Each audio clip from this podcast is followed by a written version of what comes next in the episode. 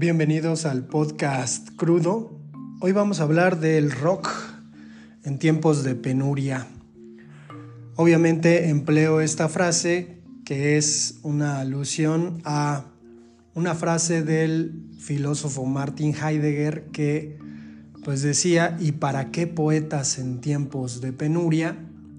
Sin embargo, pues aplicada a esta música que creo tanto me influyó y que tan buenos momentos me ha dado en la vida. Y es que no sé si les ha ocurrido alguna vez, a veces cuando uno escucha la música que a uno le gusta, eh, se siente una especie de emoción extraña, algo como, como felicidad, que es difícil de describir, ¿no? Entonces es una, es una emoción muy, muy grande con tan solo escuchar una pieza musical. Y es que yo fui niño en los años 80 y adolescente en los años 90 cuando apareció una suerte de música o de estilo musical derivado del rock llamado grunge. Ya no nos es posible poner música en estos podcasts, sin embargo, pues aludiré a algunas bandas y aludiré un poquito a mi historia con el rock y quizás un poquito a la historia del rock mismo. Y es que pues debemos entender que la música en los Estados Unidos cambia a partir de eh, esto que a veces se llama un tanto música industrial, no por el ritmo, porque existe un ritmo llamado industrial, sino por que al menos los bajos, las guitarras, obviamente los micrófonos, se enchufaban a la luz y entonces teníamos una música del pueblo, ¿no? Es decir, una música que conflagraba el blues, el jazz y a través de ciertas experimentaciones, pues nos dio el rock and roll que en un momento se convirtió en rock. No voy a entrar en realidad en clasificaciones de rock, aunque habrá algunos puritanos que digan, güey, pero eso, eso es rock puro, o esto es rock, rockabilly y ese tipo de cosas, esto ya es tal, tal, tal. No voy a entrar en eso, simplemente me voy a centrar en la cuestión de cómo el rock me ha influido en la vida, ¿no? Entonces, pues tenemos un género musical que surgió y que se desarrolló, pero que al menos yo de niño escuché, por ejemplo, o sea, yo, yo entendía como rock, eh, pues este solo de guitarra de Biret en la canción de Michael Jackson, de Van Halen, me parece que era el, el guitarrista de esta agrupación, quien hizo ese solo de guitarra y pues entendía, ¿no? El asunto de que había dentro de una canción un solo de guitarra, que es la parte climática, y entonces pues me entusiasmaba, ¿no? Y tocaba de niño mi guitarra de aire porque obviamente veía a alguien más hacerlo en la escuela y pues era, era así. Sin embargo, en casa teníamos tocadiscos y mi papá tenía el disco de, los Doors de un concierto, ¿no? Ahora se puede ver eso en YouTube, pero creo que es un concierto que se, se grabó completo. Está este, Jim Morrison con, con la banda de los Doors y por ahí mi papá tenía otro disco blanco, la verdad no sé el título, nunca he sido bueno para aprenderme los títulos de los discos, los títulos de las canciones, no, no sé por qué no es algo que me interese, salvo si es muy, muy importante como Radiohead, pues sí, sí me acuerdo, pero si no, difícilmente. O de alguna banda que me lata mucho, solamente así. Y pues estaba, estaba ahí, yo escuchaba, me embelezaba esta música, ¿no?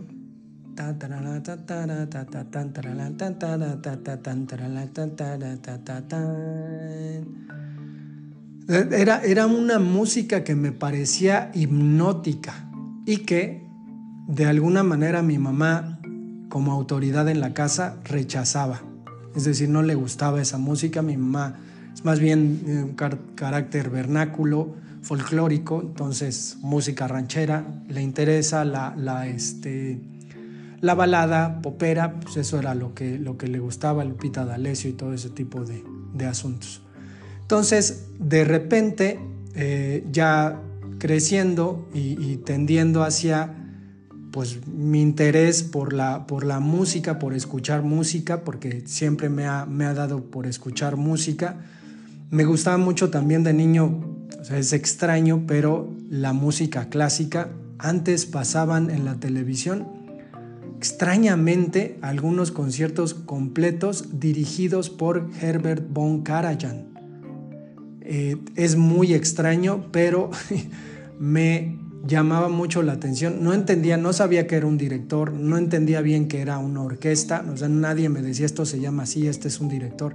Los dirige, pero los movimientos de Herbert von Karajan en la pantalla, que además pues había obviamente una edición y una idea fotográfica de transmitir lo que hacía Herbert von Karajan dirigiendo a sus orquestas, pues era algo que me impactaba mucho. Entonces yo tenía desde niño una relación muy importante con la música, pero de repente llegó un momento en primero de secundaria, a los 13 años, en donde pues la sexualidad y el descubrimiento comienza a aflorar y un compañero, Virgilio, que era en primer lugar un bully, un ojete, pero luego ya se hizo buena onda como amigo, eh, me contó que tenía un disco en donde se escuchaba como una mujer tenía sexo junto a un tren. Y yo decía, órale, y me decía, no, en serio, en serio. Y bueno, entonces me prestó el disco. Era un disco de Led Zeppelin. Y obviamente la mujer que supuestamente tenía sexo al lado de unas vías del tren, era Robert Plant. Entonces me pareció muy extraño porque yo entendí de inmediato que no era una mujer, sino el vocalista que hacía algunos sonidos eh, gimoteando en la canción. Y me, lo que me entusiasmó del asunto fue, y luego compartí y cuadré esa, esa idea con los decires de, Eddie Vedder de Pearl Jam. O sea, me, impactó mucho porque para él la música de Led Zeppelin le parecía como un tren que pasaba, ¿no? Entonces, tiempo después, digo, lo voy a contar de una vez, cuando conocí a Pearl Jam, me entusiasmé por su música con el disco Ten me acuerdo que Eddie Vedder dijo, nosotros queremos sonar como una locomotora, ¿no? Y, hay por ahí eh, algunas canciones en donde eh, Pearl Jam sí suena como un tren, eh, que es como, como la potencia del rock, de, los instrumentos, ¿no? Entonces, pues estaba ahí. A la par de este descubrimiento, digo, más light me, me parecía a mí, yo tenía a los 11, 12 años, una filia muy grande por los Beatles o los Beatles, como les decimos acá.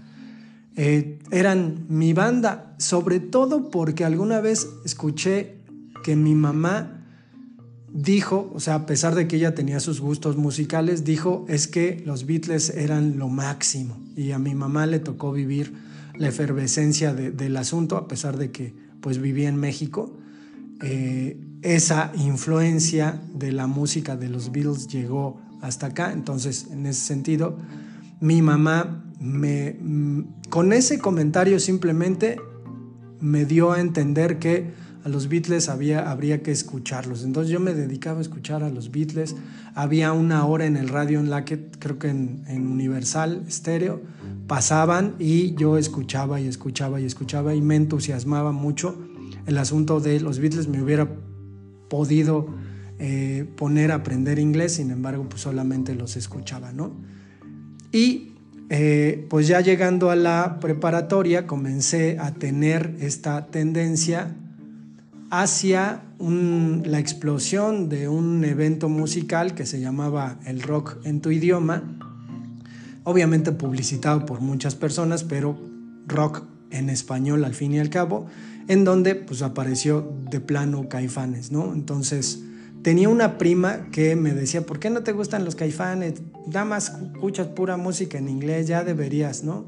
Apareció Caifanes y apareció después Santa Sabina que me, me voló la cabeza Santa Sabina y Caifanes por el nivel lírico que manejan, es decir, unas letras pues un tanto eh, oscuras, ¿no? Eh, eh, difíciles de entender, no, no sencillas, líricas completamente. Entonces yo comencé a tener una tendencia muy clara hacia la música que decía cosas con sentido, es decir, que estaban estructuradas de una manera determinada y obviamente a partir de eso pues ya escuchaba a la maldita vecindad que me parecía en su propuesta musical y sobre todo en sus letras, pues un, grupo ahí muy, muy relevante. Junto con Café Tacuba al principio, pues era también, ¿no? Es decir, de la Ciudad de México, una música que creía completamente nuestra, un poco como el mambo, que es una música de la Ciudad de México, a pesar de que Damaso Pérez Prado la haya inventado, la inventó en la Ciudad de México y el mambo es de la Ciudad de México. Entonces, en este sentido, creo que iba encontrando la originalidad en el rock. Sin embargo, pues también eh, ser proclive al consumo del el rock en inglés en su tiempo con el gran auge del grunge, pues fue algo que me marcó completamente, ¿no? Entonces, pues la aparición de Pearl Jam, las letras, su música, esta forma de cantar de Eddie Vedder, esta presencia en el escenario, pues era algo que me entusiasmaba y que de pronto hacía parecer que nuestra generación, la generación X, ¿no? Supuestamente todos somos iguales en esa generación, pues nos hacía ser críticos, pero también rencorosos, ¿no? Y tener una, una idea de las cosas que pues después se iba a podrir porque resulta que ahora la generación X que tiene hijos, pues se comporta como nena porque los trata como princesas y entonces no quiere reprenderlos ni nada, pero pues está ahí. Y de repente, francamente, yo tendí hacia otras bandas que pues me, gustaban. Eh, apareció en mi radar un grupo llamado Counting Crows, que son conocidos porque hicieron una de las canciones de la, de la película de Shrek, dos me parece, o tres, no sé cuál, pero eh, Counting tenían un disco que a mí me gustaba mucho. REM, que en sus inicios es un poquito más rock, después ya se convierte un poco más en folk. Creo que Counting Crows también era folk. Después eh, los Crash Test Dummies, que es una banda que yo de repente descubrí y que atesoro completamente en mis gustos musicales. Es decir, desde luego que me gustan canciones de distintas épocas, pero de estos me gustan discos completos, entendiendo que antes el concepto de disco pues funcionaba de una manera determinada. Pero en aquel entonces, siendo pues un adolescente de 16, 17 años, la banda que más, más me gustaba pues era Radiohead porque apareció Creep y Creep es un himno de mi adolescencia y la sigo cantando con mucho sentimiento y gusto.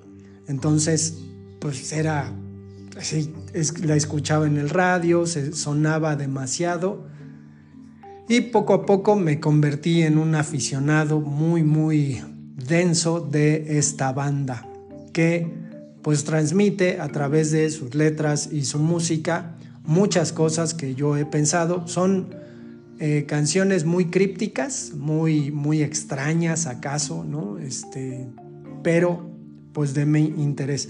Y es que el rock a lo largo de mi vida como estudiante me acompañó. Yo recuerdo que a la hora de, ya hacerme asiduo eh, melómano y comenzar a adquirir toda la música que yo podía, por ejemplo, ahí afuera del CCH, pasando un puente, el puente de Parque Vía, pues había un tipo que se ponía a vender unos cassettes, ¿no? Este, y entonces yo compraba todo lo que podía, digo, también escuché mucho Metallica con su disco negro, apareció Guns N' Roses, pero sí debo decir que había una cuestión ahí como, como fuera de, mi alcance, ¿no? Es decir, o sea, sí me gustaban, pero no me gustaban tanto como Crash Test Dummies, R.E.M., este, Pearl Jam, Radiohead, o sea, estaban en otra órbita, por decir eso. Y desde luego que los solos de guitarra de Slash me gustaban mucho.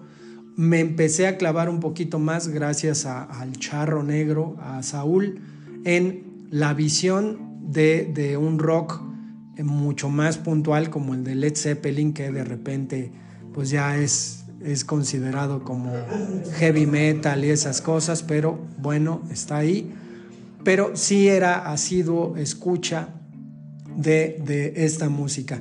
Y cuando entré a la carrera, pues ya eh, de plano seguía escuchando lo que, lo que me interesaba, sin embargo, con la aparición del compact disc, eh, fui encontrando pues otras bandas también. De repente las estaciones de radio funcionan un poco como un radar de coordenadas que te da como a entender pues qué es lo que te gusta en relación a las bandas, ¿no? Entonces yo me encontré a dos bandas que un día fui a Monterrey y que vi juntas y es uno de los días más memorables de mi vida porque vi a Incubus y a los Deftones, los Deftones con esta música muy estridente y melodiosa que es eh, eh, como en su aportación el, nu metal le llaman, pero híjole, es que de verdad, de verdad que yo, yo escucho de repente los discos de estas bandas que me entusiasman mucho, haberlos visto en vivo me entusiasma mucho más. De repente un exalumno me dijo, profe, puede lanzarse a tal hotel, está aquí Chino Moreno. Y yo dije, puta madre, una foto con Chino Moreno hubiera sido acá un asunto extraordinario. Eh, pero sí, sí debo advertir que estas bandas, por ahí Muse, ¿no? Un poquito menos, eh, Interpol también al final de la carrera me tomó, eh, Reigns Against the Machine, que fue algo así como, como una explosión muy grande y como otra vez tener la fe en que el rock, esa cosa, ese concepto en donde tenemos un baterista, un bajista, un vocalista y un guitarrista y ya, tuviera todavía aire como para decir cosas y, la aparición de Queen of the Stone Age pues era, era algo como que me, entusiasmaba demasiado. Entonces, dentro de mi, tiempo como eh, estudiante universitario, esas eran las bandas que yo, yo tenía en alta estima. Y es que el rock pues tiene ese sentido, ¿no? Como de protesta, como de levantar la voz, como de rebeldía, como de no estar conforme. Creo que por ahí es lo más, más relevante que a mí me llama la atención. Y de repente también me encuentro mucha gente que suele escuchar bandas y que de pronto tiene esta, esta idea o pretende dar a conocer esta idea de que por escuchar a ciertas bandas tiene cierta calidad moral o cierto gusto musical más elaborado que alguien a quien no le gustan esas bandas, cosa que me parece deplorable, pero pues por ahí va, ¿no? Es decir, hay gente a la que le, le encanta los Rolling Stones y Pink Floyd, y es gente que tiene cierta característica, ¿no? Que, que, dice que tiene conocimientos musicales y que si eso no te gusta entonces eres un pendejo pero mencionas que a ti te gusta King Crimson y entonces ya como que se desencanchan porque pues si hablamos de progre pues tenemos ahí como niveles, ¿no? Entonces pues está, está así la cosa, vamos a dejar el episodio hasta acá y que viva el rock and roll.